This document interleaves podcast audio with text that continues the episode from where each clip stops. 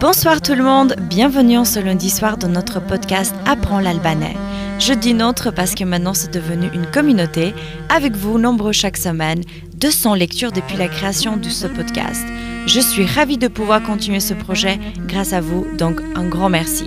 Lundi passé, nous avons appris les jours de la semaine, mais aussi les mois de l'année. Ce lundi, nous allons apprendre des nouvelles choses, les parties du corps. Nous allons apprendre les parties du corps en trois parties. La tête, le haut du corps et le bas du corps. Ce lundi, nous allons voir toutes les parties de la tête. Commençons avec les cheveux. Les cheveux, en albanais, c'est flokot. La tête, koka. Le front, bali. Le visage, futura. Les sourcils, vetulat. L'œil, suri les yeux sut, l'oreille veshi, les oreilles veishut, le nez hunda, les lèvres bouzot, la joue facha, les joues fachet, le menton miekra, le cou et la nuque portent le même nom, chafa. Voilà, maintenant vous pouvez nommer toutes les parties de votre tête en albanais. Souvent quand je parle de mes origines ici en Suisse, les gens ne savent pas trop où se situe l'Albanie. Aujourd'hui, je vais vous faire connaître la géographie de mon pays. L'Albanie se situe dans le sud-est de l'Europe, à l'ouest de la péninsule des Balkans.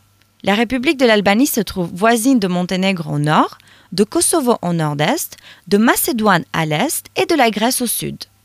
Ce qui est caractéristique de notre pays, c'est que à la frontière est occidentale, elle est touchée par la mer Adriatique ce qui fait que dans des villes comme Lej et Douros, le bord de la mer est sableux. Au sud-ouest, l'Albanie est touchée par la mer Ionienne, ce qui fait que le bord de la mer dans le sud du pays est pierreux et l'eau est beaucoup plus claire. Le relief des paysages albanais est principalement montagneux, mais très diversifié avec des contrastes importants et très fragmentés, ce qui affecte dans une façon importante le climat du pays. Le pays se trouve dans la ceinture subtropicale, avec un climat méditerranéen, ayant des hivers courts et doux, mais des étés chauds et secs. La température minimale peut arriver jusqu'à moins 15 degrés et maximale jusqu'à 40 degrés. Le plus haut sommet en Albanie est le mont Korab, culminant à 2764 mètres, traversant aussi dans la République de Macédoine du Nord, étant un des sommets de montagne les plus importants en Europe.